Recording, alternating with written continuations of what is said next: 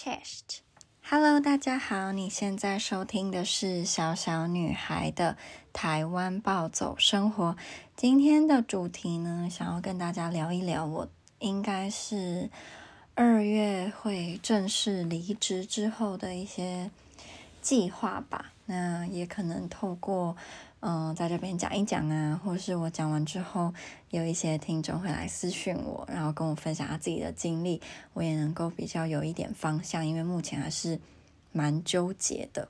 好，那在我开始之前呢，还没有追踪我 Instagram 的人可以来追踪我的 Instagram 是 Little Girls Life in Poland，Little Girls Life in Poland。好，那就开始喽。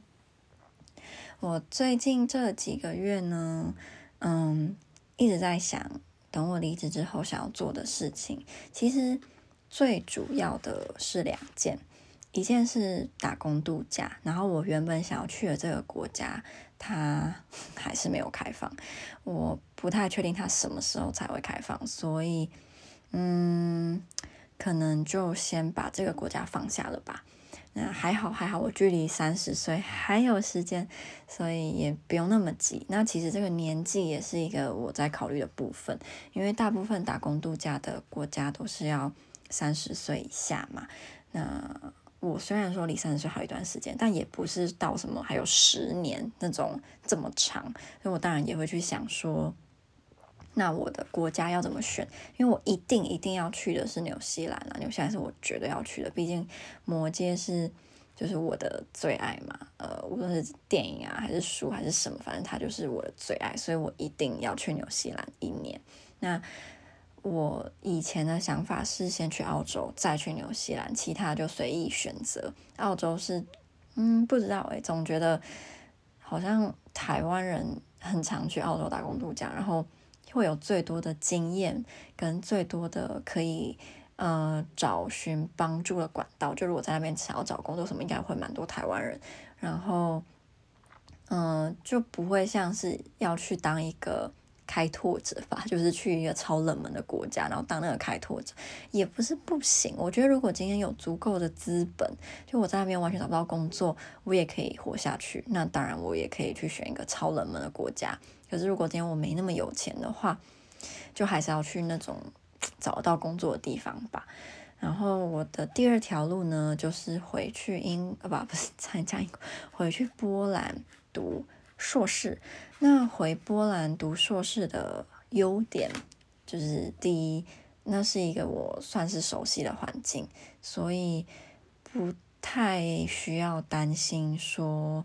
哦，这是一个我从来没有去过的地方啊，然后这个语言也不通啊，什么就比较没有这种困扰。第二个是，嗯、呃，我有许多好朋友在那边，所以去了就可以再见到他们。然后我其实还有 好几箱的东西也是卡在波兰，这样，嗯，一定得把他们拿回来啦。就我觉得一直对对在那边不是一个一个办法。那如果要去那边读硕士的话，嗯、呃，我。最近查资料有发现，如果我要去我们以前的，我就我的大学读，学费有变低了，甚至还可以就是，嗯，好像是分四次付吧，就一年，然后分四次这样付，然后一次只要付个台币几千块，就是超好。以前我读大学都还没有这个可以这样，就是分呃分期付款的概念。然后读什么呢？当然也是假设我想要走读硕士，呃，这条路要去想的。一是读对我未来有帮助的，就可能对我的职涯是有帮助的；二就是读我有兴趣的，我想要读的。嗯，这个我还不知道，因为我身边年纪比我大的家人们，基本上一定会希望我读对我未来是有帮助的，但对我有未来有帮助的那种科系，嗯，不一定会是我喜欢或是我有兴趣的，那我就会去想说，这样有意义吗？我不知道哎，就可能还是有点太理想主义吧，就是还没有完全社会化，所以还会有点想说，我就是要读我喜欢的，然后我读得很有热忱，像我大学的科系就是没用科系啊，可是我读得超快乐啊，就是今天。如果你问我，我愿不愿意再回头再读一次一样的科系，我非常愿意，而且我一定要更努力、更认真的再读一次，即使它可能是没用的，我不知道它也是可以找到跟它是有相关的工作，但不好找这样，所以读硕士还是要打工度假是一个难题吧，嗯。硕士是无论什么年纪都可以去读，只是我不太确定，如果今天我三十几岁了，我还会不会想要回波兰，然后读我现在想要读的这种科系，我不知道。然后打工度假则是我一直都蛮想要做的一件事情，因为我就对它充满着可以说是不切实际的幻想，这样吗？我在国国中，应该是我国中的时候，跟高一高二，嗯。有超级多的台湾人会去澳洲打工度假，然后那个时期也是出现很多异国恋的粉砖或是部落格，那个时候是部落格比较多，就粉砖、脸书粉砖比较少。然后这些部落格当中，我最喜欢的一个呃部落客叫做嗯莎拉 Sarah，然后她老公是爱尔兰人，她跟他是在澳洲认识的，他们现在好像也是。住在澳洲吧，我印象中。然后这个莎拉她在澳洲的故事就是非常的多，然后在那边认识很多不一样的人，然后也跟不一样的男生，就是呃有友情也好，爱情也好，反正就是过得非常的精彩。所以那时候的我，过高中的我就很羡慕，我就觉得我以后也要跟莎拉一样，就是经历这么多不一样的事情，然后有以后可以。就是讲不完的故事，就我希望我自己是一个很精彩、有丰富故事的人，然后是一个就是很 colorful 的那种人。这样，我不想要待在一个同一个地方，然后做一样的事情。就是我绝对不想要这样，因为我自己觉得我工作虽然还没有很久，可是就是跟以前不一样的地方在于。有休息时间的时候会变得很废，然后偶尔会觉得跟那个世界有点脱节。就假设我不我不主动去看新闻，我不主动去呃读报纸也好，或者是看一些网络上面。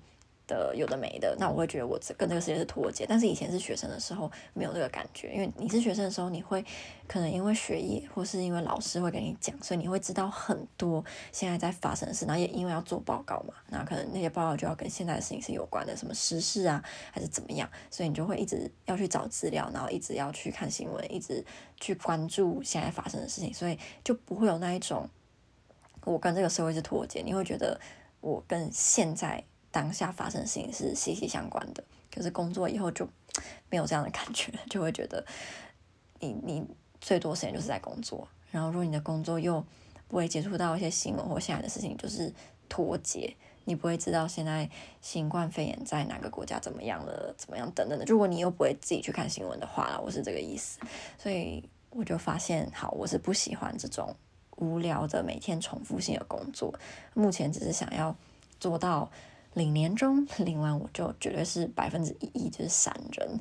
好，然后嗯、第三个，因为我前面两个是说我要么去打工度假嘛，要么去读硕士，然后我还没有做一个决定，因为哎，到底是要趁现在年轻赶快去打工度假，但是又是因为疫情，也不知道找好不好找，还是我应该要先去读书。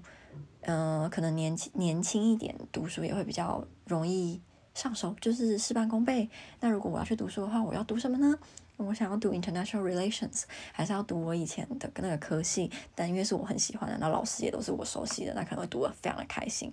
所以就是我不知道还是来个双主修之类的，就累死我自己。我读 International Relations，那我还再去读我以前喜欢的，就是两个一起读也不错。就是应该会忙到我很想死，但又感觉呃。也是一条路，还是我要去打工度假，去澳洲，去纽西兰，去哪里哪里我不知道，所以最近就偶尔比较有空，就会认真的去思考我未来的这两条路吧。而且我觉得，嗯，走不一样的路就会发生不一样的事情，然后遇到不一样的人，所以不是那种可以随便就做决定的，然后。啊我不知道，如果有人有什么想法，还是你也在经历同样的困扰，都很欢迎你来跟我分享，或者跟我聊一聊喽。好，嗯，最后想要跟大家分享的是我最近、呃、有点感慨的事情吗？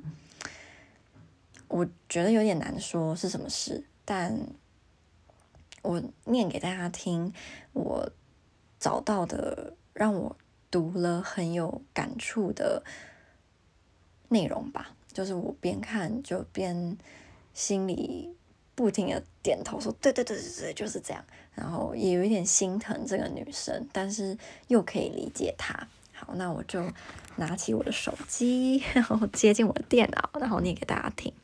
他写的内容，然后他说：“那个人，那个你深爱深爱的人，他温柔的笑，宠溺的语调，用尽全力的爱，是那么难能可贵又值得珍惜的。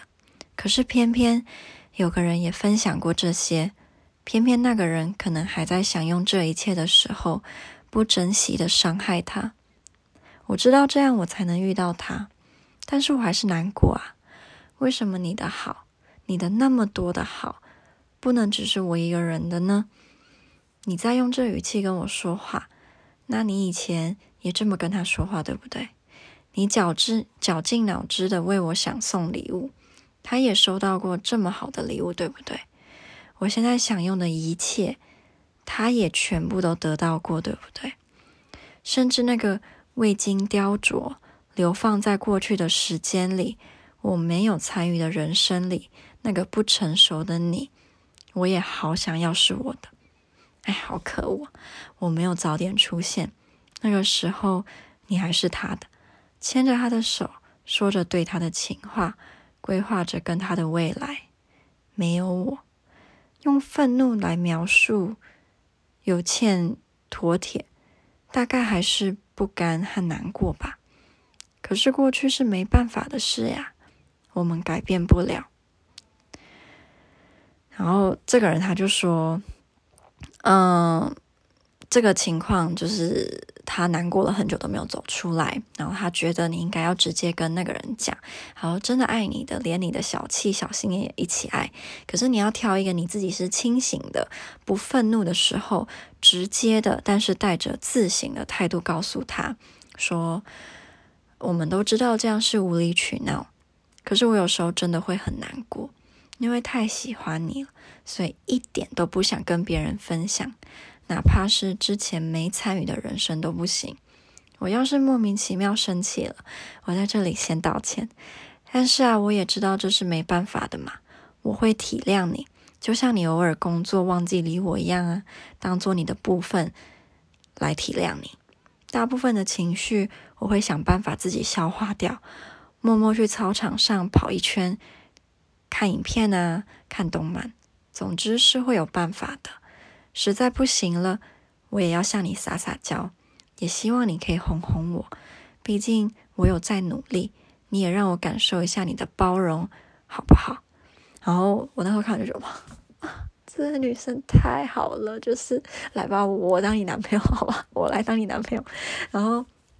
嗯，大我前面还看到另外一个一个女生吧，她是说，就是她男朋友，呃，她男朋友有一个兴趣，然后她很久没有从事这个兴趣，我们就当做是做蛋糕好了啦。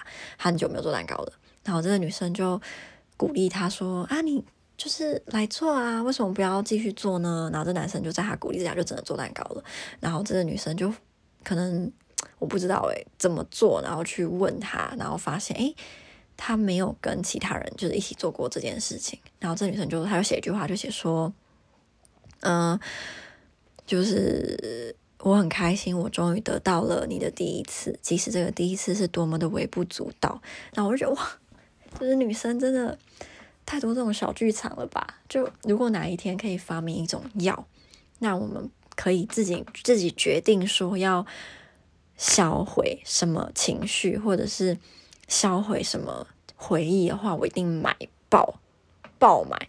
即使很多人会说啊，什么过去的你就成就了现在的你啊什么的，但如果那个药可以让我保留现在的我，然后但是忘记过去那些事情，我一定要。我觉得我真的不需要留下某一些回忆，就是它对我来说是完全没有用的，只是对我有负面的影响，也没有让我变得更好。有啦，可能某个层面上我变得更好，但是更多的是负面的情绪跟不必要的伤害，也不是不必要，就是好难讲哦。